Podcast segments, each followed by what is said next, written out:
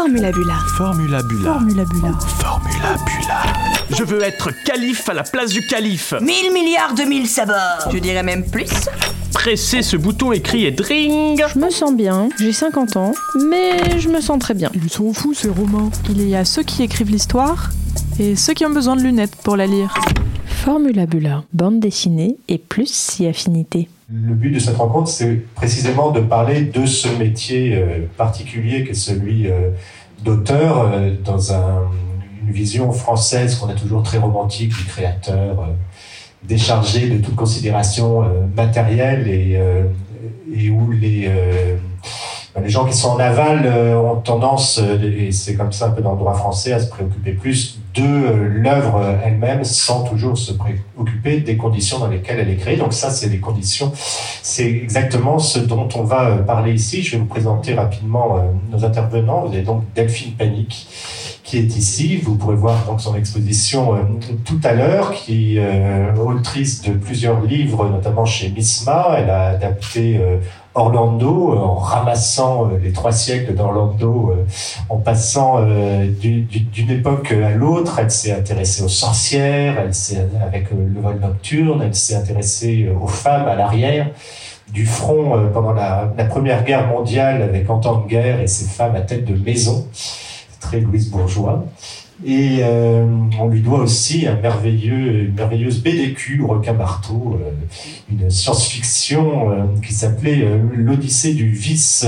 à côté d'elle, Louis Fang, qui est polygraphe, on dira, puisqu'elle est aussi bien scénariste de bande dessinée que romancière, que réalisatrice. elle est lauréate cette année du prix René Goscinny, grâce au formidable Blackout elle est dans les coulisses euh, du Hollywood euh, classique. Et on lui doit aussi ben, voilà, beaucoup de livres, Prestige uniforme, 100 000 journées de prière, Panorama et tant d'autres. Les enfants pâles, formidable, avec Philippe Dupuis est ici. Et Louis Fang prépare actuellement une exposition pour le Festival d'Angoulême. Ça, c'est de la charge qui lui est donnée depuis qu'elle a le prix René Goscinny, qui va précisément parler du travail des scénaristes de bande dessinée et des conditions dans lesquelles tout ça se fait. Et puis, euh, enfin, Frédéric Maubomé, euh, lui aussi euh, polygraphe, puisqu'il est euh, écrivain et scénariste de, de, bande dessinée, notamment de littérature jeunesse. Il avait reçu le très prestigieux prix jeunesse ACVD euh, pour son scénario de la série Super avec, avec David. On lui doit aussi des, pirateries, des jungleries et autres. Et puis, il est aussi, donc, il a une double casquette puisqu'il est ici en tant que secrétaire d'un de ces syndicats qui ne compte pas pour les artistes, comme dirait notre ministre de la Culture, Roselyne Bachelot, secrétaire de la Ligue des auteurs professionnels, qui est assez récente comme organisation et dont vous nous parlerez aussi tout à l'heure. Alors pour, pour commencer ce petit tour de table, je, je voudrais vous demander comment est-ce que chacun de vous a commencé dans ce métier. On va pas refaire un grand moment autobiographique, mais surtout le moment où vous vous êtes dit, tiens, c'est un métier dont éventuellement je pourrais vivre. Delphine, vous avez l'air la plus interloquée par ma question, donc je commence par vous, évidemment. Non, ben moi, euh, j'ai pas fait du tout, enfin, je pensais pas du tout faire ce métier-là, j'ai pas du tout fait d'études pour faire ça. Enfin voilà, en fait, je me suis jamais dit que c'était un métier avant de le faire. Euh, donc je me suis retrouvée un peu, euh, un peu par hasard euh, en rencontrant euh, mes éditeurs. J'étais graphiste avant, en rencontrant mes éditeurs de Misma et puis en faisant quelques petites pages dans leur revue. Et puis ensuite, voilà, ils m'ont proposé de faire un bouquin, donc qui était Orlando, enfin de continuer ces quelques pages que j'avais commencé dans la revue. Et donc à ce moment-là, j'ai arrêté. bon, c'était un peu un moment un peu charnière. Et j'ai arrêté complètement d'être graphiste pour faire de la BD et je me suis donc retrouvée au RSA, voilà, à faire euh, Orlando. Le RSA, c'est le revenu supplémentaire des artistes. c'est ça, revenu de secours des artistes. Frédéric? C'est une question assez difficile à dire vrai, parce que quand j'ai commencé à écrire, ben, comme beaucoup, j'avais un autre métier en fait. À l'époque, j'étais prof de maths. C'était pas bien pour moi, c'était pas bien pour les élèves. C'était une catastrophe euh, totale. En fait, je, je, me suis bien dit que c'était un métier relativement tôt, mais le moment où je me suis dit, mais en fait, c'est mon métier. Ça a été assez long. En fait, c'est le moment où j'ai tout arrêté, euh, vraiment. C'est-à-dire, je donnais plus de cours de maths à côté. J'avais arrêté d'être prof déjà, mais je, je donnais plus aucun cours de maths à côté. Je ne faisais plus que écrire, c'est le moment où je me suis dit, c'est mon métier. Euh, par contre, la notion que c'était un métier, ça, ça je l'avais dès le départ. Et, le moment où j'ai tout arrêté, euh, grosso modo, j'avais déjà fait pas mal de bouquins en fait. Et c'est aussi un moment, un moment de vie en fait euh, où il y avait un hiatus entre la crèche de mon fils et l'entrée à l'école maternelle. Et voilà, et à ce moment-là, ma femme, elle m'a dit, mais en fait, ok, t'arrêtes de faire autre chose, tu restes à la maison et tu amènes ton fils à l'école et tu vas le chercher. Comme ça, on n'est pas en galère et toi, tu ne fais que ça.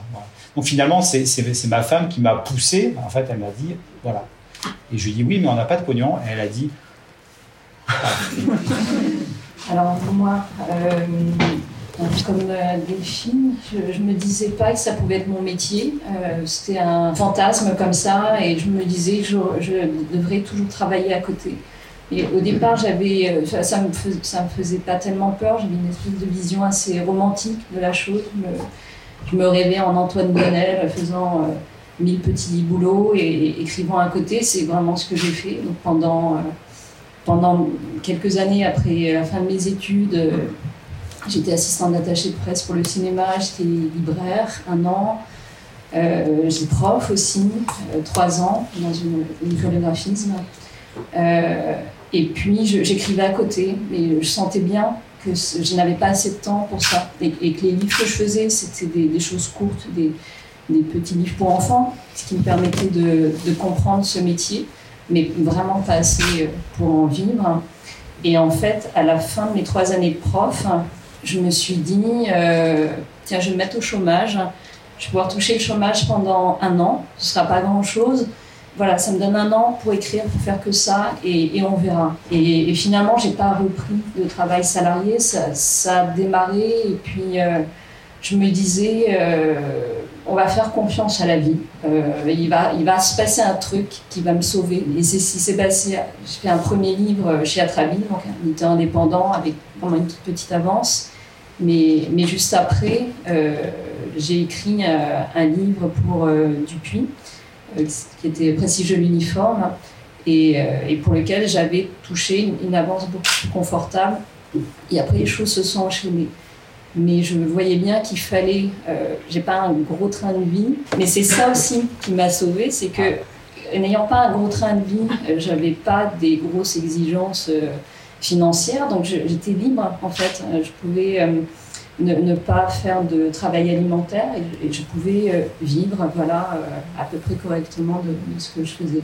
Pour, comprendre un peu concrètement ce travail, euh, est-ce que vous pourriez chacun d'entre vous partir d'un livre, prenez une de vos productions artistiques au choix, nous raconter voilà, comment, comment, ça se déroule, le travail, combien de temps ça vous prend pour le faire, quelles discussions vous avez avec avec votre éditeur, comment, vous négociez, et puis euh, si vous, pouvez le dire ou, pas, euh, la rémunération que vous en tirez, comment ça se passe euh, très concrètement entre les avances, les droits qui peuvent tomber après et autres revenus liés à ces livres, Delphine?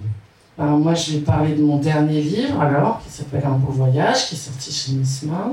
Alors, concrètement, avant ce bouquin-là, j'étais allée chez, en fait, moi, j'ai toujours été chez des éditeurs indépendants euh, qui, donc, euh, paient très peu. Enfin, les, les, avances sur droit sont très faibles. Euh, notamment chez Nisma, où il n'y en avait pas du tout, en fait. Donc, on touche, on a les, 10% de droits qu'on va toucher. donc, quand il n'y a pas d'avance, ça veut dire qu'un an après, il, voilà, il calcule euh, quel, est, euh, quel est notre revenu par rapport aux ventes. Les 10%, c'est sur le prix de vente en librairie ou c'est sur la part qui revient à l'éditeur? Non, non, non, c'est sur le prix de vente en librairie. Donc euh, voilà, 10%, de, donc ils sont à peu près à 18-20 euros. Ah oui. Fait 2 euros par livre vendu. Donc quand on achète votre livre, il y a 2 euros qui, qui en principe vous reviennent. Donc sachant que c'est un éditeur indépendant qui euh, fait des petits tirages, euh, qui ne vend pas énormément, bon c'est quand même des revenus très très faibles. Bref, après je suis allée, je suis passée chez un gros éditeur, donc j'ai connu l'aventure droit plus, plus conséquente. Euh, mais, euh, mais moi, euh, enfin, ce que je voulais, c'était revenir chez Nisma, quoi. Parce que c'est mes éditeurs, c'est avec eux que j'ai commencé, je les adore, ils font des, des livres qui sont géniaux. Voilà, donc ça faisait très longtemps que j'avais ce projet d'un beau voyage je pense bien 5 ans. Et là, je suis partie euh, en quête de financement, puisque je savais que MISMA, ne pouvaient pas. C'est pas que c'est pas qu'ils veulent pas payer leurs auteurs, c'est que c'est une toute petite économie. Donc même eux, les éditeurs, ne, gagnent rien sur ce qu'ils font en fait. Euh, en fait, la vente d'un livre permet de financer euh, le livre suivant. C'est comme ça que ça marche. donc je peux pas dire qu'ils m'exploitent ou non, même pas. Ils s'exploitent eux-mêmes. Mais voilà, mais avec une qualité de travail avec eux, euh, euh, une qualité de fabrication, enfin voilà, qui est absolument, qui, pour moi, euh, absolument génial. Donc je voulais vraiment retourner chez eux. Alors j'ai commencé à chercher, j'ai mis très longtemps à faire ce livre-là parce que j'ai commencé à chercher les financements. J'ai fait une demande de bourse au CNL. C'est-à-dire que vous ne commencez pas à travailler sur le livre avant d'avoir les financements Bah non, parce que comment je fais? Donc j'ai fait une demande de bourse au CNL, donc il faut faire un gros dossier, le projet, machin. Euh, que malheureusement j'ai pas eu. Donc à ce moment-là, je me suis dit bon bah tant pis pour ce livre, je le fais pas, je peux pas, hein, je peux pas me le permettre. J'ai laissé ça de côté, puis ça m'est revenu euh, peut-être un an après. Je me suis dit mais quand même ce projet, euh, je l'aime bien. et là j'ai refait une demande de bourse à la région, donc à Occitanie Livre et Lecture, que cette fois j'ai eu. Et donc là, hop, je suis partie sur la création de, ce livre-là. Une, bourse comme ça, c'est de quel, de quel ordre? Alors, ça dépend. Euh, Occitanie, livre et lecture, c'est pas énorme. Donc là, j'ai eu 4000 euros. Tu as eu la grosse bourse d'Occitanie, livre et lecture? Ouais, alors ça va jusqu'à 6000. Le maximum, c'est 6000. Que j'avais déjà eu, en fait, précédemment. Ouais. ah oui, oui, c'est de l'argent public. Merci. Euh, j'ai eu ça. Et donc, euh, bon, évidemment, c'est pas suffisant pour travailler. Euh, moi, j'ai si je mets ça bout à bout, un, livre, ça me prend un an, quoi. Mais bon, c'est un, un, début. Donc, à partir de ça, quand j'ai vu ça, je me suis dit, allez, c'est parti. j'ai lancé le truc. Bon, alors maintenant, Misma, ils font des, une petite avance qui est de 1000 euros, si vous voulez tout savoir. Donc voilà, donc, donc 5000 pour, pour un travail d'un an. Et donc, évidemment, ce n'est pas mes seuls revenus, mais ça, j'imagine qu'on va en parler après. Merci Delphine. Frédéric, euh, un cas pratique. alors, je, vais prendre l'exemple de mon premier bouquin. donc, en fait, mon, premier livre, je l'ai signé chez euh, Kaléidoscope, euh, donc, qui était anciennement une maison adossée à l'école des loisirs, mais qui ne faisait pas partie de l'école des loisirs, mais qui a été rachetée. Donc ce, livre, je l'ai, euh, je l'ai fait avec Stéphane Sénégas, un dessinateur avec lequel j'ai beaucoup travaillé, un. Le, temps d'écriture, c'est un petit album en fait, euh, jeunesse. Le temps d'écriture, pour moi, sur ce livre, on va dire que ça a été euh, probablement au départ, j'ai dû travailler un, mois et demi, deux mois dessus, je pense. Et on a monté notre projet, on l'a envoyé. Voilà. Et ça a été pris. Stéphane travaillait déjà pour Kaleidoscope. Et Kaleidoscope, du coup, a dit voilà, ça, ça a l'air bien. En fait, je n'avais pas compris au départ la raison pour laquelle il prenait le livre, mais ce n'était pas pour moi, c'était pour Stéphane. Et donc ensuite, là, j'ai travaillé avec, euh, avec l'éditrice de, de Kaleidoscope, Isabelle Finkelstadt à l'époque. Et du coup, j'ai dû retravailler, j'avais pas compris ça. Mais en fait, il a fallu que je réécrive tout mon livre plusieurs fois, euh, parce qu'il fallait que je rentre dans les cases hein, de Kaleidoscope. Que moi, j'avais pas fait. J'avais fait un livre pour moi, en fait. Mais euh, là, j'ai dû rentrer dans les contraintes de, pagination, de, des contraintes de de manière de raconter l'histoire, enfin des choses qui ont été assez difficiles parce que moi j'avais fait ce que je pensais, enfin, ce qui était tout de moi. Donc ça, ça, a été assez compliqué. C'est après que j'ai compris, que j'ai compris qu'en fait euh, elle pensait que ce livre il était suffisamment bien pour euh, qu'il allait être édité quelque part, mais qu'elle ne voulait pas que Stéphane aille faire un livre ailleurs que chez elle. Et donc en fait la raison pour laquelle elle l'a signé c'est une mauvaise raison. Enfin, une bonne raison de son point de vue là, elle ne voulait pas que Stéphane aille faire un livre. Et euh, donc le, retravail sur le bouquin, évidemment, ça s'étale sur le temps, mais euh, je pense que j'ai travaillé peut-être un mois de plus dessus, on va dire, un mois, ouais, Euh, donc la rémunération d'un livre en général, pour pas trop clair, en général, il y a une partie qui est, un, avaloir, une avance sur les droits que le livre va générer plus tard. Techniquement, c'est une dette qu'on contracte vis-à-vis de l'éditeur qui nous dit bon, on va pas te laisser crever tout de suite, on va te filer un peu de pognon pour que tu nous fasses le livre. Et ensuite, cet avaloir, il est remboursé sur les premières ventes du livre. Est-ce que c'est un bon système? Non. C'est un très mauvais système. Mais c'est le système dans lequel on vit. Euh, Pourquoi c'est un très mauvais système? Bah, Parce que ça veut dire que le travail n'est jamais payé. En fait, à aucun moment, quand l'avaloir que j'ai touché pour ce livre-là, déjà, c'était 800 euros brut.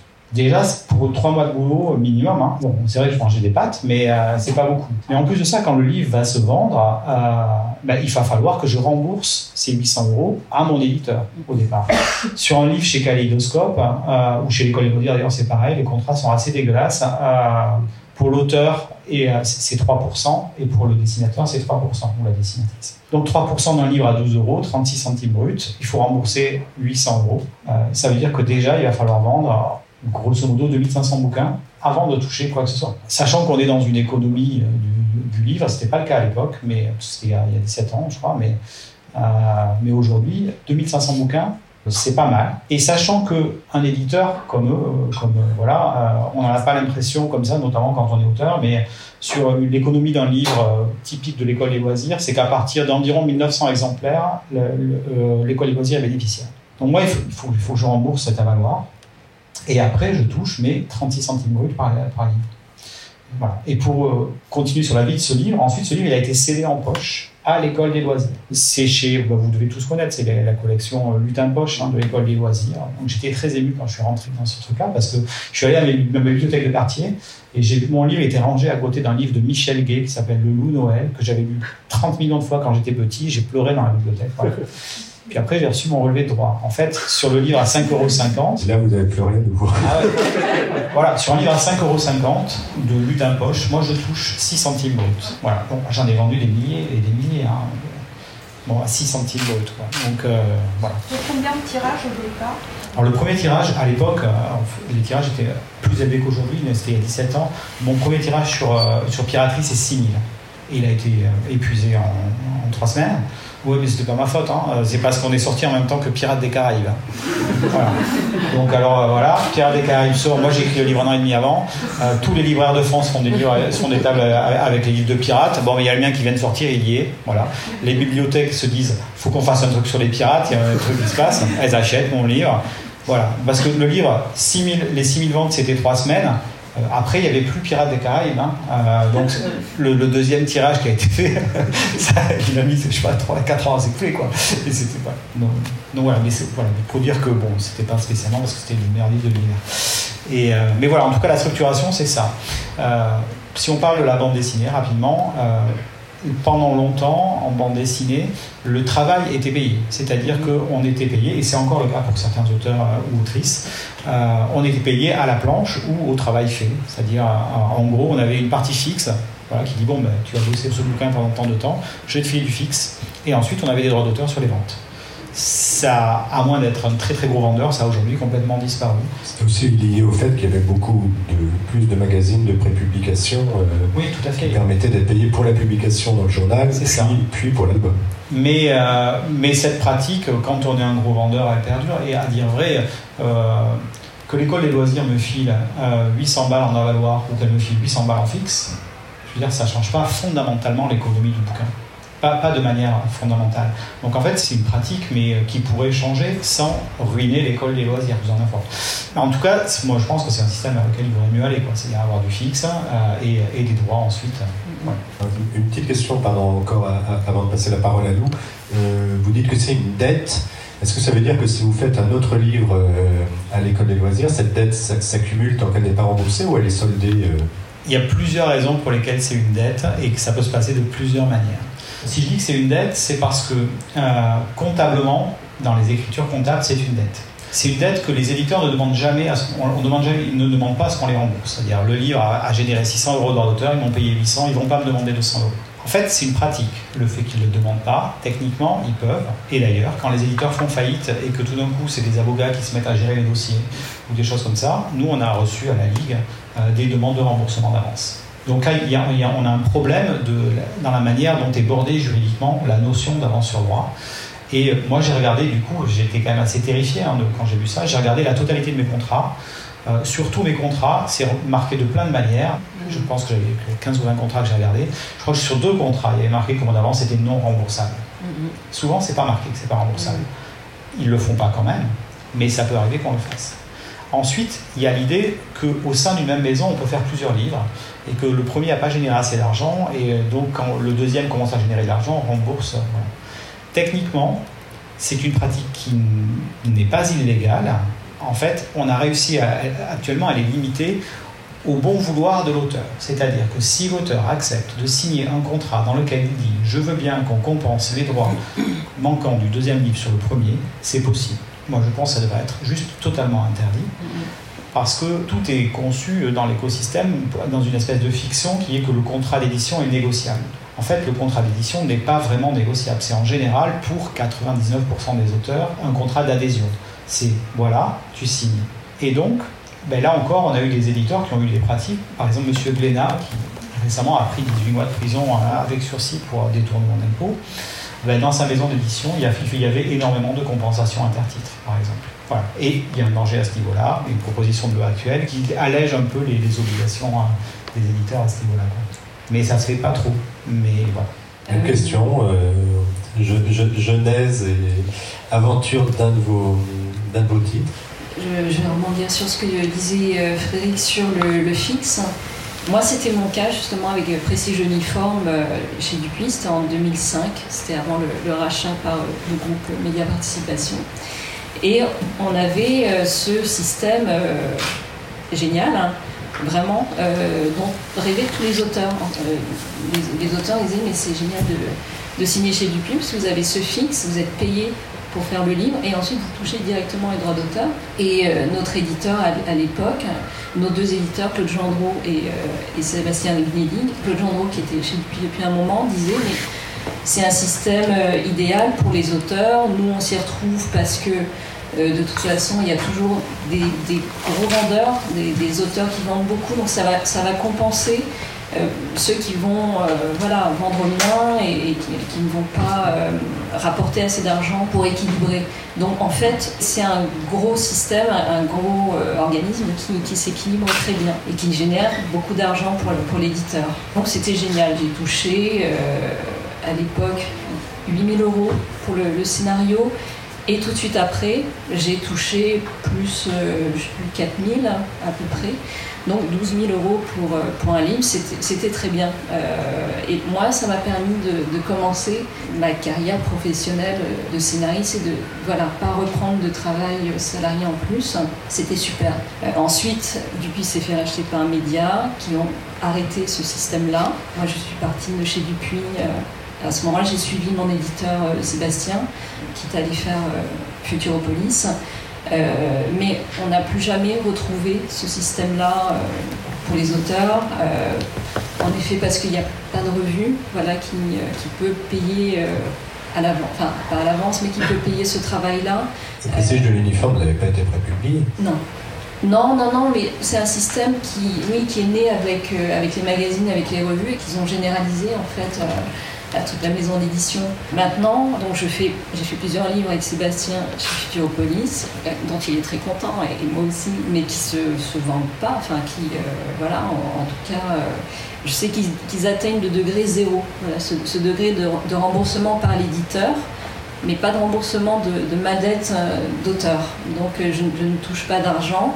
Et quand je reçois mes relevés, c'est très bizarre il y a quelque chose d'assez culpabilisant où on, cumule toutes les dettes. Et pourtant, je continue de signer euh, des contrats chez Futuropolis, qui est toujours très content voilà, de, me signer euh, des, livres. Mais je, si vous voulez un chiffre, mon dernier relevé, j'en suis à 50 000 euros de dette. Voilà, que je pose la question de est-ce que, par exemple, la carte qui a bien marché, est-ce que je vais espérer pouvoir toucher de l'argent dessus ou est-ce que tout ça va être euh, dissous dans, ma dette de 50 000 euros. Ce qui n'est pas un bon euh, truc pour l'éditeur, parce que moi j'ai tout intérêt à signer chez quelqu'un d'autre et de repartir à zéro plutôt de continuer euh, chez Futuropolis et, de ne jamais toucher de, droit d'auteur en fait. Alors, bon, je ne crois pas que Futuro fasse de la compensation interdite. Je, je, peux juste permettre de rebondir sur, sur un truc. En fait, il y, a quelque chose que tu as dit qui est hyper important, c'est que ça t'a permis de, de démarrer ta carrière une de nos craintes à la Ligue, c'est le fait que de plus en plus la carrière d'auteur ou d'autrice va redevenir, en fait c'était déjà au 19e le cas, va redevenir une carrière de bourgeois, voilà, de bourgeois, de bourgeoises, hein, de, femmes d'eux ou d'héritiers. Et, ça, ça nous paraît être un, vrai risque en fait, euh, quelque chose de problématique. Moi je pense qu'il faut que tout le monde puisse, voilà, qu'il y a l'envie, euh, etc., et puis qu'il faut Gagnac aussi pour y arriver, etc. Mais, et qui va travailler pour, voilà, quel que soit le milieu d'origine, on puisse devenir auteur ou autrice si ce qu'on fait intéresse des gens en tout cas. En bande dessinée, ça a été le cas. Ça a été le cas à un moment donné où on a, je pense à ma génération et, plus vieux, il y a pas mal de gens qui sont issus de milieux ouvriers ou de milieux d'agriculteurs ou, de, voilà, de, petits fonctionnaires, des choses comme ça, qui sont pas des gens issus d'une famille qui a beaucoup de pognon. Quoi. Mais pourquoi? Parce que d'abord ils ont été élevés dans la BD avec PIF, etc. notamment, et puis tout simplement il y avait cette idée qu'on payait en fixe. Et donc ils démarraient, ils travaillaient, ils étaient payés. Et maintenant, ça marche plus du tout, du tout, du tout comme ça. Quand Melia effectivement a racheté, en fait, c'est un moment où il y a une grande bascule dans le monde de l'édition qui consiste à regarder l'équilibre d'une maison, non pas au global, mais titre par titre. Et aujourd'hui, l'objectif de chaque maison d'édition, c'est que chaque titre soit minimum à l'équilibre ou rentable. Et ça, évidemment, ben, ça pose un problème pour tous les petits. Pour, euh, et, c'est pour ça que le fixe a disparu. Le fait qu'on soit plus difficilement prépublié, bon, Dupuis fait de la prépublication, euh, euh, voilà, il y a des, quelques moyens d'être prépublié, mais, mais fondamentalement, c'est parce qu'on a commencé à regarder l'équilibre livre par livre. Et je suis d'accord avec toi, il y a le côté hyper culpabilisant de voir sa dette, d'autant que les auteurs n'ont aucune notion en général de quel est l'équilibre, le vrai point d'équilibre d'un livre. C'est quoi le point mort d'un livre aujourd'hui? Parce qu'on s'imagine des nombres qui n'ont rien à voir avec la réalité. Euh, imprimer un livre, c'est pas cher en fait. Si le livre n'est pas cartonné, ça coûte rien du tout d'imprimer un bouquin. Euh, d'une manière générale, euh, un livre, c'est et c'est encore pire en littérature générale, mais hein, un, bouquin, c'est 1 euro, 1,50 euro à imprimer. Hein. Les, les qui sont là, c'est une couverture cartonnée.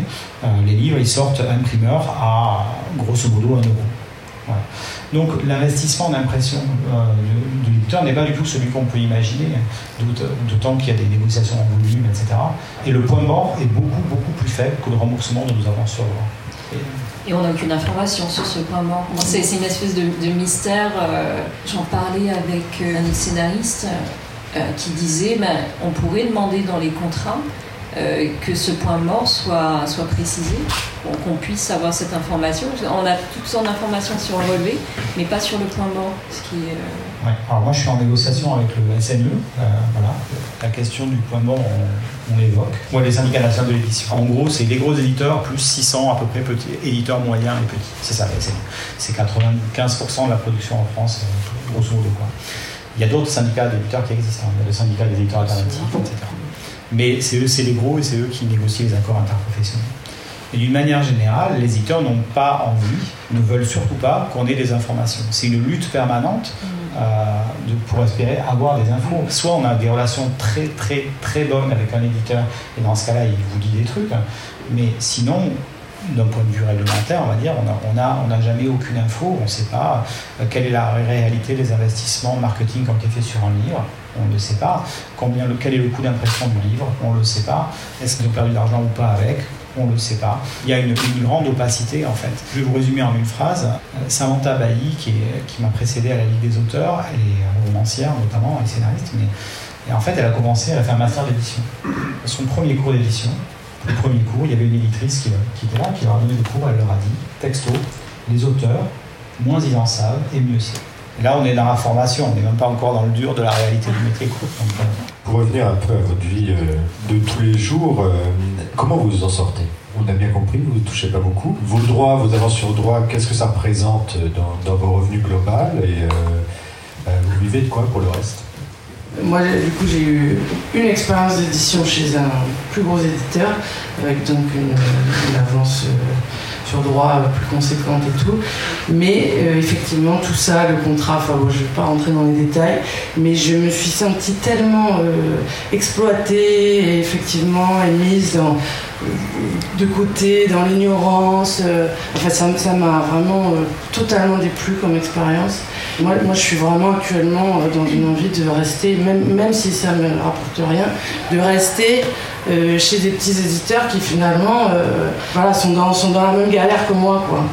Euh, parce que j'ai vraiment très très mal supporté le fait de me sentir euh, à ce point euh, vraiment. Et donc ben, moi je touche donc très peu avec mes livres, donc je fais des commandes à côté. Donc j'ai fait très longtemps de l'illustration jeunesse pour la presse. maintenant je fais plus de la BD pour la presse aussi. Il y a tout ce qui est atelier, rencontres, etc. qu'on appelle les revenus accessoires. en réalité ce que je gagne avec la BD, ça doit être un, petit quart de mes revenus, alors que c'est euh, un gros trois quarts de mon temps de travail. Mais il y a aussi le fait que quand même, mes livres, comme j'en ai plusieurs qui ont été sélectionnés en Angoulême, euh, ça m'apporte une notoriété qui fait que à côté, je vais avoir de la commande pour la presse euh, et des trucs bien rémunérés. Quoi. Euh, donc ça s'équilibre comme ça. Mais c'est un peu comme si j'avais euh, deux. Je travaille énormément, quoi. C'est un peu comme si j'avais deux boulots. D'un côté, je suis autrice de BD, je fais de l'édition, et de l'autre, je fais de la commande. Voilà, c'est un peu, un peu intense. Lou euh, donc moi je disais que j'avais un très petit train de vie, donc le, la BD pendant plusieurs années je pouvais en, vivre à, peu près correctement, j'arrivais à équilibrer en tout cas comme j'ai pas de gros besoins, j'avais pas de grosses frustrations non plus sur, euh, sur les dépenses et tout ça, j'arrivais à payer mes factures. C'était juste, mais j'y arrivais. Je ne fais pas de travail de commande parce que je suis pas bonne à ça et que je n'aime pas ça. Et comme j'aime pas ça, je le fais pas bien. Donc je, ne le fais pas. Euh, je fais que mes projets euh, personnels et puis je sais pas, j'avais des modèles hein, artistiques qui étaient Dominique. Je me disais il est radical, euh, il, fait son sillon, il va mettre 10-15 ans peut-être pour euh, arriver à, toucher un plus grand public. Mais, euh, j'aime ça, j'aime cette trajectoire-là. Je m'y suis tenue. Et puis au bout d'un moment, ça a payé. J'ai la chance aussi d'être tombée sur, sur bah, Sébastien Gnedi notamment, qui, même n'étant pas connu, m'avait fait des, contrats vraiment bien euh, chez Dupuis, ensuite chez Futuropolis, même si j'ai accumulé jusqu'à 50 000 euros de dette. Euh, me disait euh, voilà tes, livres c'est important que je les ai dans mon catalogue parce que parce que c'est des livres d'auteur et puis voilà pour le reste j'équilibre aussi dans l'ensemble et, ça va. Et puis j'ai commencé depuis ouais, plusieurs années maintenant à, faire d'autres choses. J'ai rencontré Vincent H, le directeur de la ferme du Buisson, qui m'a dit tiens, je vais te commander une performance avec euh, des dessinateurs. Euh, comme tu, es intéressé par la narration, essayons quelque chose. Ensuite, il a créé le festival Pulp, hein, dans lequel j'étais invitée chaque année à faire performances, installations, euh, spectacles. Et c'est comme ça que j'ai pu voilà, diversifier ma pratique, toucher d'autres formes de public et puis toucher euh, d'autres choses que des, droits d'auteur euh, en, édition. Euh, et j'ai fait, voilà, avec d'autres metteurs en scène et puis tout ça en fait a pris à, des moments plus de, la moitié de, mon activité. Et maintenant, c'est, je, suis à quasiment moitié bande dessinée, moitié le reste. Et puis depuis deux ans, je suis professeur à, Saint-Luc, hein, qui est une école d'art à Bruxelles. Donc je suis aussi euh, salariée. Voilà, ça me prend un jour et demi par semaine, ça me laisse le temps de faire tout le reste. Et ça fait un complément et un fixe, euh, ce qui enlève une grosse part de, pression euh, financière. Frédéric, même, question. Alors vous, en plus, vous donnez une charge considérable, puisque je vous rappelle, vous êtes secrétaire de la Ligue des auteurs professionnels, donc ça fait et là, complètement bénévole, je suppose. Donc, ça fait. Euh, bah, comment, vous vous organisez alors, Même question vraiment financière. Euh. Alors, déjà, moi, financièrement, je suis un auteur qui est très riche. Il faut que ce soit. C'est clair. Euh, autant pendant, pendant pendant des années, des années et des années, je gagnais 800 balles, 800 balles par mois euh, et euh, je vivais au crochet de ma femme. Mais euh, ensuite, en fait, j'ai eu juste de la chance de faire super et que super, ça a bien marché, quoi. Voilà. Du coup, grâce à ça, moi, j'ai des revenus aujourd'hui qui sont élevés. Je vous dire, grosso modo, je touche environ 40 000 euros bruts dans l'année, en sachant que c'est, y a une date de péremption qui est quand même associée à un succès et je sais que ça va rebaisser en fait. C'est-à-dire que mes revenus, ils, ont fait comme ça, ils ont fait ah, et, ça va rebaisser. Enfin, je, Sauf si je refais un, truc, et je vous recommande d'acheter mes futurs euh, mais voilà, donc je ne suis, pas, je suis pas un cas, un cas d'auteur, on va dire, ne serait-ce que moyen en fait. Hein. La revenu, le revenu moyen des, auteurs, on a 48% de la population qui est en dessous du SMIC. Voilà, donc en travaillant à plein temps. Et le pourcentage d'auteurs qui arrivent à vivre uniquement de ces, de ces livres? Ça, c'est que des auteurs pro. Quand on dit il y a 40, 47 ou 48% des auteurs euh, professionnels qui sont en dessous du SMIC, en fait, ils vivent comme ça. Ils galèrent tous les jours. Les, auteurs qui sont en dessous du seuil de pauvreté, euh, c'est pas forcément que des jeunes d'ailleurs, hein, et qui sont à peu près un tiers, ils vivent de ça. Ils font pas d'autre boulot à côté parce que ça leur prend déjà tout leur temps, euh, Ensuite, moi, j'ai la chance aussi euh, d'avoir commencé par faire de la littérature jeunesse. Ce qui veut dire qu'il y avait une grande facilité à faire des rencontres scolaires, euh, de, faire des, choses comme ça, des interventions dans des bibliothèques et tout. Et donc, ça a été, à un moment donné, quasiment 50% des revenus. Ça. Voilà. Aujourd'hui, c'est plus le cas. Et, euh, et puis après, on, a beaucoup réfléchi avec des copains sur euh, comment on fait pour s'en sortir. C'était avant que les livres qui se vendent. Comment on fait pour s'en sortir Et en fait, il y a plusieurs choses qu'on a commencé à faire. C'est-à-dire, on a commencé ce que tu as fait monter des spectacles, faire des lectures publiques, travailler, à, ouvrir d'autres chemins, en fait, mais qui nous sortent, qui nous prennent du temps, qui sont un investissement qui est aussi un investissement artistique et créatif, mais qui nous sortent du, boulot d'auteur strictement de livres. Hein. Euh, ça, ça compte quand même. Et puis après, euh, j'ai fait aussi du scénario d'animation, des choses comme ça. on est beaucoup à avoir de multiples sources de revenus, en fait. Euh, mais la part strictement du livre est en général relativement faible. Combien est-ce qu'il y a d'auteurs en France qui gagnent plus de la moitié de leur revenu de l'exploitation de leur livre? À votre avis, vous avez une idée combien? C'est 4000 personnes. Voilà. Il y a 4000 auteurs en France qui gagnent plus de la moitié de leur revenu de l'exploitation de leur livre. Au total, il y a 100 000 auteurs immatriculés, enfin 100 000 personnes qui touchent des droits d'auteur, et il y a environ 8 000 personnes qui touchent plus de 9 000 euros par, an. Euh, par an. Par mois, ah. par mois, ça aurait été bien. Non, mais par an. Voilà. Euh, à peu près 900, 900 sous horaire, c'est le seuil d'affiliation. On est grosso modo à 7 8 000 euros. Voilà. Donc, euh, c'est reste une population qui est évidemment très, très précarisée et qui va chercher le plus de sources de financement annexes, en fait, parce que moi, je trouve ça quand même profondément triste l'idée que, et c'est vraiment le cas pour beaucoup d'auteurs, les livres qu'ils font, qui génèrent de l'activité, euh, qui font marcher des maisons d'édition, il y a des gens qui bossent, qui sont salariés, qui font marcher le circuit de distribution, etc. Tout ça, ça leur sert d'outil de communication pour faire des trucs pour lesquels ils sont payés correctement. Je trouve que c'est vraiment terrible. Mais c'est la réalité de la plupart, la plupart d'entre nous. Tous ces revenus dits annexes, dont on voit bien qu'ils sont majoritaires dans vos, revenus, euh, évidemment avec la pandémie, le confinement, euh, tout ça a eu, euh, j'imagine, un gros impact sur vous. Est-ce que vous pouvez raconter, chacun de vous, comment est-ce que voilà, cette période particulière qu'on vit depuis deux ans vous a, vous a touché? Est-ce qu'on pourrait se dire, c'est merveilleux, vous êtes confiné, vous pouvez travailler tranquillement sur vos, sur, vos ouvrages? Alors, du coup, les micros, je continue, ça, ça vous laisse le temps de réfléchir. On m'avait posé la question pour une étude sociologique de savoir comment ça s'était passé. Et alors, sachant que moi, je suis vraiment un auteur privilégié, vraiment.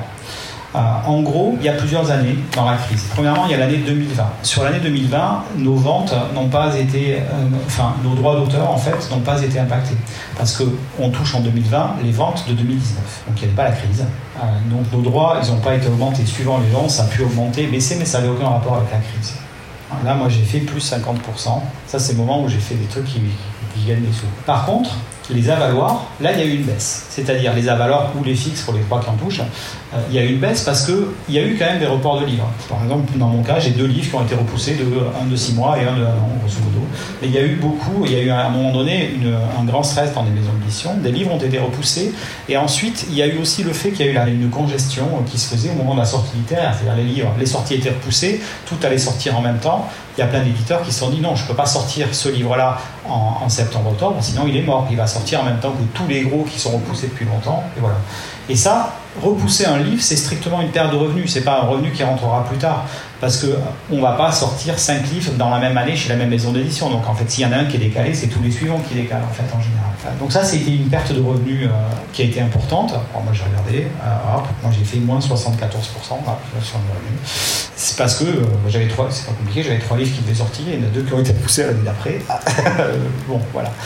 Et puis là où l'impact a été vraiment très très très important, c'est surtout les revenus annexes, c'est-à-dire les spectacles, euh, les rencontres, les ateliers, tout ça, euh, parce que confinement, euh, parce que difficulté à rentrer dans les écoles, parce que festivals qui sont annulés, même s'il y en a certains qui sont tenus. Euh, moi, dans mon cas, c'est j'ai fait moins 50% sur les rencontres. Parce qu'il y a eu aussi quand même une partie de l'année où on pouvait le faire. Hein. C'est-à-dire euh, janvier-février, j'ai fait des bons mois en janvier-février, ça allait. Puis après, il y a eu le confinement. Après, au début de la rentrée, on pouvait refaire des rencontres. Ça a été stoppé ensuite octobre, novembre, décembre. Euh, voilà, l'impact sur l'année 2020, il est beaucoup sur les rencontres et repousser les bouquins. 2021, c'est là qu'arrive l'impact sur les ventes de livres. Parce que si le secteur du livre a bien marché globalement, en fait, il y a quand même eu un très très long moment dans lequel il n'y a plus. Premièrement, il n'y a que des gros livres qui sortent en librairie, euh, parce qu'il y en a qui ont été, les petits, ils ont été repoussés.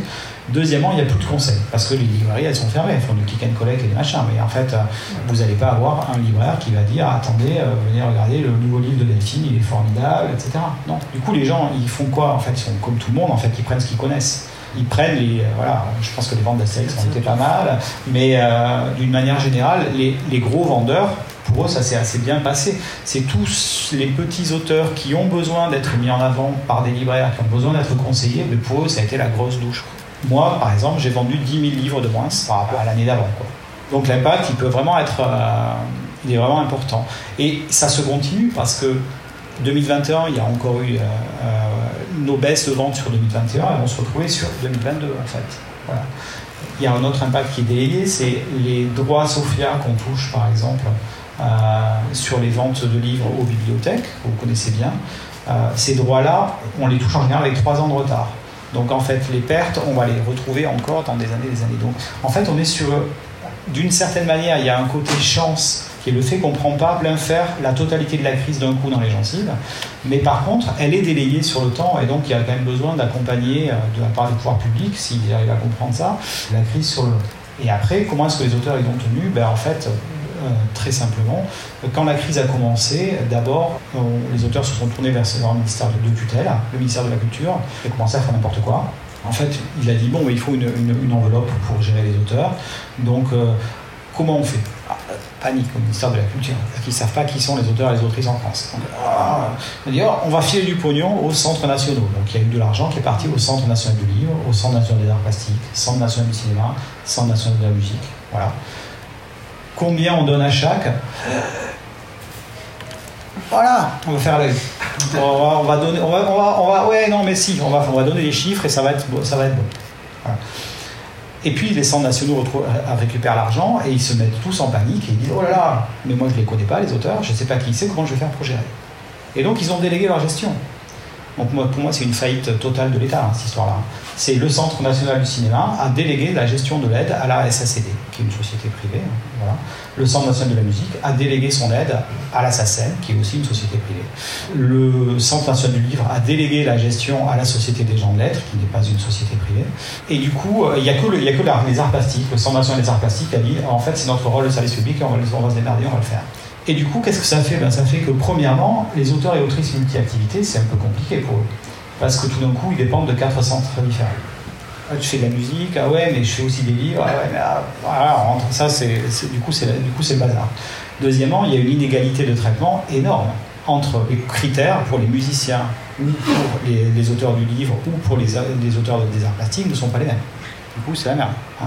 Moi, typiquement, la première aide du Centre national du livre, moi, je ne pouvais pas la toucher parce que, pas parce que j'avais gagné des sous, mais parce que j'étais marié et que ma femme avait des revenus. C'était ça la, première aide. Et puis, devant ce merdier pas possible, en gros, l'intersyndicale des artistes-auteurs, c'est-à-dire notamment la Ligue, la Charte, le CAP, ont fait un lobbying très intense pour qu'on puisse accéder au fonds de solidarité euh, normal. Et en fait, les auteurs, ils n'ont pas été sauvés par le ministère de la Culture, ils ont été sauvés par Bercy ils ont été sauvés par Bercy qui a réussi à accepter le fait que nous sommes des agents économiques, que l'on crée, voilà, et qu'on est impacté comme des. En fait, on est une forme de profession libérale, comme d'autres professions libérales, et donc on a eu accès au fonds de solidarité, et c'est ça qui a sauvé les auteurs. Alors, je trouve ça d'un côté intéressant qu'on reconnaisse qu'on est des agents économiques, pas si différents des autres en fait. D'un autre côté, je trouve ça dramatique que ce ne soit pas le ministère de la Culture qui ait sauvé les auteurs et les autrices en France. Et pour cette histoire de moyens, pour vous donner juste une anecdote, le Centre national des arts plastiques n'avait plus d'argent à distribuer au bout de deux mois. C'est-à-dire, il a eu l'argent pour faire mars, avril, mai, et voilà, terminé. Les six mois derrière, ils n'avaient plus d'argent. Est-ce qu'on leur en a donné plus parce qu'il y avait des besoins? Ben non. C'est deux années. Ouais, ben voilà, comme tu as tout bien expliqué, maintenant euh, j'ai eu ce fonds de solidarité. J'étais très contente. Bah, donc tout ce qui était euh, atelier, effectivement, euh, rencontre et tout, plus du tout. bon, moi comme je travaille beaucoup pour la presse, ça, ça continuait quand même. Mais il y a quand même eu un gros stress de qu'est-ce qui va se passer, quoi, qu'est-ce que, comment on va faire. Et effectivement, il y a le fonds de solidarité qui est arrivé. Et ça, ça a été, pour moi, comme pour pas mal de mes connaissances, ça a été assez incroyable hein, pour les auteurs, parce que tout d'un coup, on a eu finalement plus d'argent que ce qu'on a en temps normal. C'était un peu comme si on était intermittent tout d'un coup. C'est-à-dire que les mois où on faisait zéro, et eh bien hop, euh, on, avait quelque chose qui tombait. Enfin, c'était pris, c'était calculé selon 2019. Donc il fallait quand même, euh, avoir fait une année 2019 correcte pour. Euh, voilà, tout était calculé selon, selon les revenus 2019. Moi, j'avais eu la chance de publier bah, chez Gallimard en 2019, donc c'est bien tombé. Parce que en plus, finalement, les, deux années n'ont pas été. Euh, en fait, j'ai eu des trucs qui sont tombés plutôt en fin d'année, donc j'ai fait des années euh, quasiment normales, euh, mais plus le fonds de solidarité. Je peux vous payer un coup. Attention aux engagements. Euh, bah, moi, honnêtement, ça s'est bien passé pour plusieurs raisons. Euh, dans mon système économique, euh, où je me dis je ne peux pas compter sur des, commandes et tout ça, j'ai toujours réussi à mettre de l'argent de côté. J'ai mon enveloppe de secours hein, qui me permet de tenir voilà, les longs mois où je ne touche rien.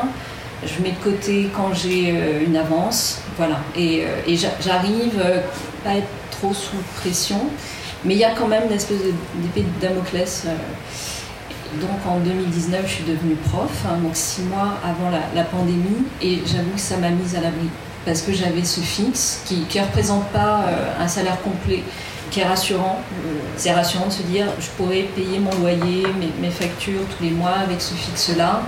J'avais signé la blackout avant, j'avais touché l'argent, donc voilà, ça me faisait une enveloppe de secours. Et puis euh, le confinement, j'ai pas travailler, j'ai beaucoup, beaucoup travaillé. En fait, je travaille sans argent, euh, je touche l'argent après. Euh, j'ai écrit deux pièces de théâtre sur lesquelles j'étais payée après. Mais c'est un, pari, c'est un, un, coup de poker parce que, évidemment, le théâtre à ce moment-là, on ne sait même pas quand ça allait reprendre.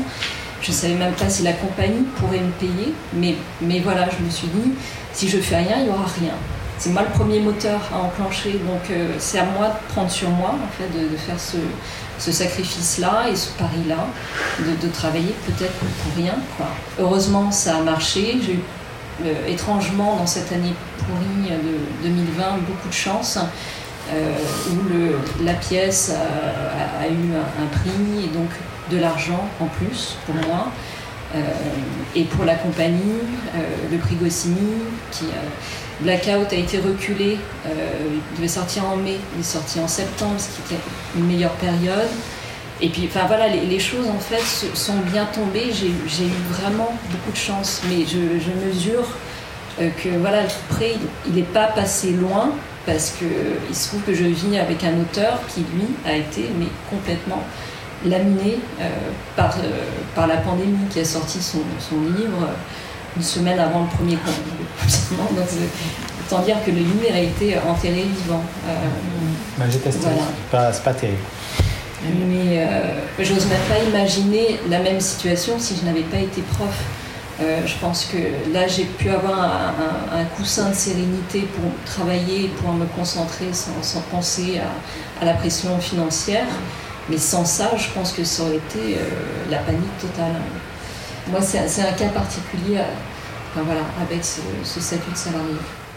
autre aspect euh, de votre vie d'auteur, il vaut mieux pas être atteint de phobie administrative quand on est auteur, parce qu'il faut se battre pour comprendre déjà quels sont vos droits, vous parliez des droits sociaux, il y a toute une série de droits voisins aussi qui sont collectés par divers organismes. Je voulais savoir comment ça se passait. Puis, est-ce que Frédéric, vous, pouvez commencer par un petit point pour euh, expliquer, euh, pour ceux qui ne sont pas au courant, euh, le scandale inouï qui a été l'incurie de la GSA pendant des années, qui collectait des, droits pour vous, puis qui en fait ne le faisait pas. Et puis le cafouillage assez magnifique aussi du transfert de ces questions à, l'URSSAF, euh, une région agricole euh, de Limousin. Il faudrait que je travaille euh, sur, les blagues, les machins, parce qu'on est quand même dans un truc assez austère. Hein. Alors, sinon, je suis plutôt un auteur de la rigolade. Hein. en fait, c'est assez simple. Il y a eu un acte fort politique qui a été posé, je crois que c'est en 75, par le gouvernement qui, voyant qu'en fait, il y a des auteurs professionnels, donc il faut quand même arriver à ce qu'ils ne crèvent pas sous les feux. Le gouvernement à l'époque a dit, en fait, on va vous rentrer dans le régime général. C'est une chance incroyable. C'est le grand truc qu'ont les auteurs, c'est que nous sommes au régime général de la sécurité sociale. Après, pour pouvoir gérer ce, système-là, deux associations ont été mises en place, euh, la GSA euh, et la Maison des artistes. En gros, ils se répartissaient un peu le boulot. Euh, la Maison des artistes gérait plutôt les plasticiens, etc. la GSA gérait plutôt les auteurs du livre, les compositeurs aussi. Voilà. Et elles ont commencé à du coup gérer les cotisations de sécurité sociale des auteurs. La Maison des artistes a bien fait son boulot les, cotisations de sécurité sociale sont prises sur quoi? Sur les, sur les revenus bruts. Sur les avaloirs et sur les, sur tous les revenus. En fait, euh, voilà, tout revenu qu'on touche, tout revenu artistique, en fait, parce qu'on n'a pas que des droits d'auteur en tant qu'auteur, mais tous les revenus artistiques qu'on est susceptible de toucher, sont cotisables, en fait, comme les revenus des, salariés, en fait. Hein. il y a divers modes de calcul, je ne vais pas rentrer dans les détails, mais grosso modo, on paye les cotisations sociales sur nos revenus. La Maison des artistes a bien. Et les cotisations sociales, en fait, il y a un truc qui est important, c'est que euh, c'est au premier euro, quoi. C'est pas. Euh, c'est pas, tiens, il y a un seuil je sais pas quoi. La Maison des artistes a fait son boulot correctement. La GSA, l'association, hein, a estimé, euh, et le conseil d'administration de cette association, a estimé que quand même c'était un peu chiant cette histoire. Et que donc, ce qu'on allait faire, c'est qu'on allait mettre un seuil d'affiliation. Ce seuil d'affiliation, ils ont dit, c'est 900 000 pour En dessous de ça, ils ont dit, ben en fait, on ne va pas collecter les cotisations retraite pour les gens qui touchent moins de 9 000 euros par an. C'est en contradiction complète avec le code de la sécurité sociale, c'est illégal. Il y a un commissaire au compte qui a refusé de signer les, codes les comptes de l'association. Hein, au bout moment, il a dit non, mais qu'est-ce qui se passe? Ça ne va pas du tout. Et dans la réalité, qu'est-ce qui s'est passé? Ben, Il y a eu deux trucs. D'abord, il y a des auteurs qui ont vu là-dedans un effet d'aubaine, qui savaient ça, qu'on ne payait pas les cotisations sociales quand on gagnait moins de 9 000 euros enfin qu'on ne payait pas la retraite quand on gagnait moins de 9 000 euros. Ils ont eu un effet d'aubaine parce qu'ils étaient salariés à côté, ou ils étaient euh, voilà, profs d'université, avocats, etc.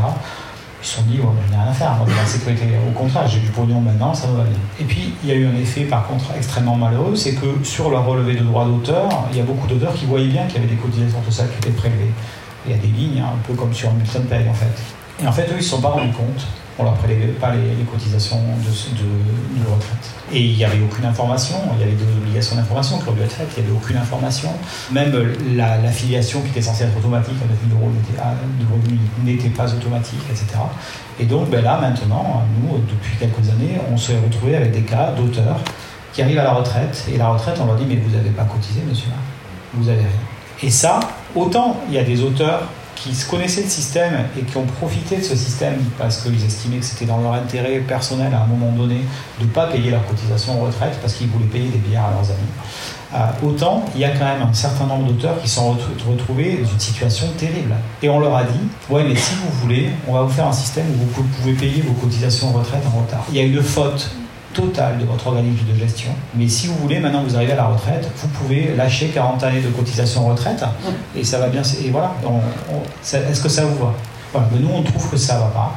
Donc nous, on a fait, on fait des actions en justice à, ce niveau-là. Et voilà, le scandale de, la GSA, c'est ça. Et puis après, voilà, il y a eu, après des années d'incurie, euh, finalement, le gouvernement se rend compte que c'est un peu la merde et dit, en fait, ce qu'on va faire, c'est qu'on va fusionner la LDA et la GSA. Et donc, euh, ils disent bon, on va vous mettre ensemble et le nouveau président de cet organisme, ce sera l'ancien président de la GSA. Ça vous va? Ah bon, alors MDA, ils ont dit ben, non. Donc du coup, la MDA, ça fait 7 ans, ils disent non, mais nous, on ne va pas fusionner, on vous faire foutre. Hein. Ah, ça pose des problèmes un petit peu au, ministère de la Culture. Et puis, il y a un moment donné où ils ont dit finalement, ce qu'on va faire, c'est qu'on va transférer la gestion entièrement à l'URSSAF, parce que fondamentalement, nos cotisations finissaient à l'URSSAF. hein. Et l'URSSAF, Limousin, qui était en voie de fermer parce qu'il n'y avait pas assez d'activité, euh, on leur a dit bougez pas les gars, on va vous fourguer les auteurs. Ça va vous sauver vos boulot. Et donc ils ont dit super, très bien. Et ils n'avaient pas très bien mesuré qu'il y avait 270 000 personnes qui allaient débouler, 270 000 auteurs, plus tous les diffuseurs. Voilà, une mauvaise gestion euh, générale en fait à tous les niveaux, euh, au au niveau informatique, etc., a fait que ben, c'est toujours, ça marche toujours pas bien. C'est-à-dire que tout est faux.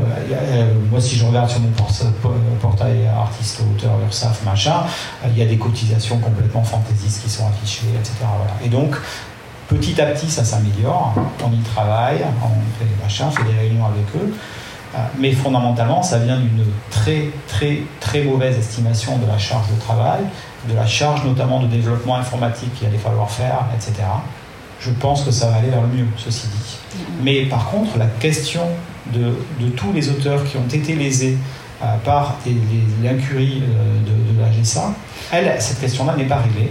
Nous, on a engagé des, des- des procédures judiciaires, on attend les jugements et de voir comment ça va se passer pour les premiers, ju- les premiers jugements. Et ensuite, en fonction des jugements, on pourra faire des actions euh, globales euh, ou, pas. Parce qu'on a une vraie crainte qui est que le juge dise effectivement, ils sont en faute, mais il y a un système qui a été mis en compensation qui est le rachat possible des trimestres, et donc ça ira. Ça, on ne sait pas, mais je vous dis ça parce que c'est notre crainte, hein, mais on ne sait pas comment ça va se passer. Donc nous, on a engagé des avocats, des machins, des trucs, euh. Euh, répondre d'ici quelques mois, euh, normalement. Voilà. Et comment vous vous dépatouillez toutes les deux, par exemple, avec ces questions euh, administratives complexes Ça vous prend combien de temps? Euh, moi, j'y comprends rien. Euh, donc, euh, ça me prend. pff. Non, mais si, je fais une compta et tout, mais non, mais en vrai, j'y comprends rien. Donc, euh, là, c'est pas mal, vu que l'URSSAF, euh, il comprend rien non plus. Bon, bah, j'attends, quoi. Euh, voilà, je suis en retard, l'URSSAF est en retard. Je laisse un peu. un peu faire. Mais c'est vrai que je serais incapable, euh, en ce qui me concerne, de dire euh, mes droits à la retraite. non, j'y comprends rien, vraiment. Donc je, je laisse faire, quoi. Voilà, c'est ma technique. je, je suis pas débile, hein, au niveau administratif, euh, je crois pas. Mais c'est incompréhensible, euh, vraiment. euh. Et Vous, vous êtes compliqué la vie en plus, parce que vous êtes installé en Belgique maintenant, donc je- euh, Je me suis simplifié la vie en partant en Belgique. Je suis pas partie pour ça. Je suis partie pour un, un poste de prof. hein. Mais il se trouve que le système en, en Belgique pour les auteurs est beaucoup plus simple. hein. Euh, et puis on, est moins prélevé en fait sur les. euh, en fait, quand, quand on cumule la GSA plus les cotisations en retraite, on, on est euh, cotisé à quasiment 25% sur le brut. hein. 17 plus 7. hein. Oui, ça 24, dépend. hein. Ça dépend de ton assiette sociale. Mais euh, en tout cas, moi, c'était Oui. mon cas. Ce qui est énorme, en Belgique, c'est 15. Euh, Et puis voilà, le, le- le système est, est beaucoup plus simple. hein. Et je suis bien contente d'être sortie de, de ce système-là. Mais euh, après ça, je ne suis pas du tout euh, outillée pour. euh, je suis très admirative de Frédéric et de, de sa, sa structure euh, mentale pour arriver à, intégrer tout ça. Je, moi, je suis obsédée par mon travail et, et j'essaye de faire de la place le plus possible pour, pour me concentrer là-dessus. Donc j'avoue que sur toutes ces questions administratives, je, je suis dans le flou total, ce qui n'est pas bien parce que je pense que le système profite aussi de, Ah, notre négligence et notre euh, euh, vulnérabilité euh, administrative. Euh, je contrôle hein, sur mes relevés, voilà, qu'il n'y ait pas de soucis, de d'erreurs. Il y en a parfois. Donc euh, voilà, il faut passer quelques coups de fil. Il faut être vigilant sur. euh, parce que oui, et on peut être vraiment lésé et, et, et perdre des milliers d'euros euh, à cause de- d'erreurs de, de relevés. Euh, mais sur, sur, ce, ouais, sur ce grand système euh, très compliqué et, et bourré de dysfonctionnements, je, je fais confiance au, au syndicat, à la, à la euh, et aux discussions. Ouais.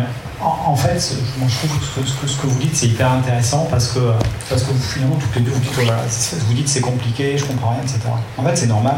Parce que un, artisan, euh, voilà, un électricien, euh, il est pas né, euh, lui, il a, fait des études, il a fait de l'électricité, quoi. Et en fait, il ne savait pas naturellement, comme ça, comment il allait gérer son entreprise, qu'est-ce qu'il allait devoir faire et, faire sa compta, comment ça marche, etc. En fait, on l'a formé pour ça. À un moment donné, il a appris. On lui a dit voilà comment fonctionne votre métier. Et les auteurs, ben, et vous les aurez, c'est pas du tout le cas. Il y a rarement, il y a rarement ça dans les formations, en tout cas de manière très très concrète. Il y a ça à Saint-Luc maintenant. Il y a des cours sur le, contrat. Mais c'est hyper important. et sur la, voilà, euh, toute cette gestion euh, économique. Et en plus de ça, beaucoup d'auteurs arrivent sans formation aussi. C'est-à-dire, il y a, moi, dans mes amis, j'en ai une bonne moitié qui ont fait des formations spécifiques mais j'en ai une bonne moitié qui ont fait d'autres choses et qui ont toujours écrit ou toujours dessiné et qui sont devenus dessinateurs ou, écrivains. C'est une question. Ça m'intéresse beaucoup ce que vous dites. Moi, moi, je suis inscrite aussi à la Maison des Artistes, donc je ne connais pas le côté AGSA. À l'AGSA, ils ne proposent pas des formations en comptabilité, contrat, tout ça, parce que la Maison des Artistes, ils le font. Alors je pense que c'est l'association Maison des Artistes qui le fait. Oui.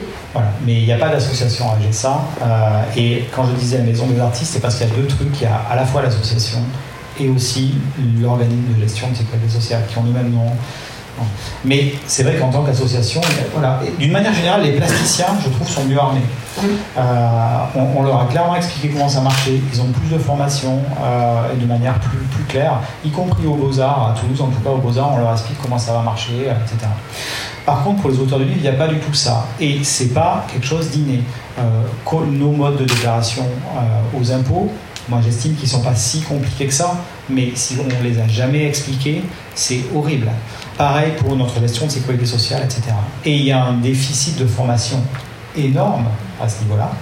Et aussi, parce qu'il n'y a pas que des, défis, que des défauts non plus euh, chez les, différents organismes. Donc par exemple, il y a des organismes, il y a des centres régionaux de livres qui, qui essayent de faire des formations, etc. Mais il y a aussi le fait que, d'une manière générale, le système de l'édition est un système extrêmement paternaliste, dans lequel on va vous expliquer ce qui est bien pour vous, on va le faire à votre place des fois, et du coup on vous met dans une position d'enfant en permanence et pas une position de partenaire adulte et de professionnel. Et ce système-là, il a des effets pervers extrêmement délétères, y compris sur euh, plein d'auteurs qui estiment que c'est pas très grave. Alors qu'en fait, moi, je considère que c'est fondamental. Voilà. Euh, pour vous dire, Guy Delcourt, quand il a lancé sa maison d'édition, il a dit à ses auteurs T'inquiète pas, je vais te gérer tes impôts. Et il leur faisait une déclaration d'impôts, alors pas à ses premiers auteurs. Et alors déjà, on peut se demander quel est le potentiel de négociation qu'on peut avoir avec un éditeur qui fait votre fiche d'imposition. Mais, mais c'est pas, et je pense pas qu'il le faisait forcément de manière de, de, être désagréable. Mais en fait, on ne peut pas fonctionner dans un système qui considère que les auteurs sont des enfants et ne savent pas s'occuper d'eux-mêmes. Donc il faut arriver à changer cette mentalité-là, y compris chez les auteurs, parce que moi, il y a aussi des auteurs qui sont dans une position qui est presque du snobisme en fait. Euh, pour certains, hein, je ne suis pas pour tout le monde, hein, qui est de dire oh oui mais moi, moi c'est l'art. Et c'est vrai, l'art c'est important, mais il y, a, aussi des contingences matérielles qu'il faut, apprendre à gérer. Et donc il y a vraiment un énorme travail de formation à faire. Hein à, tous les niveaux et à tous les niveaux de la chaîne du livre. Parce que des éditeurs extrêmement mal formés, il y en a aussi beaucoup. Euh, pense que chez les éditeurs, ça va, c'est des professionnels. Merci tous les trois. Je crois qu'on arrive au terme de cette rencontre.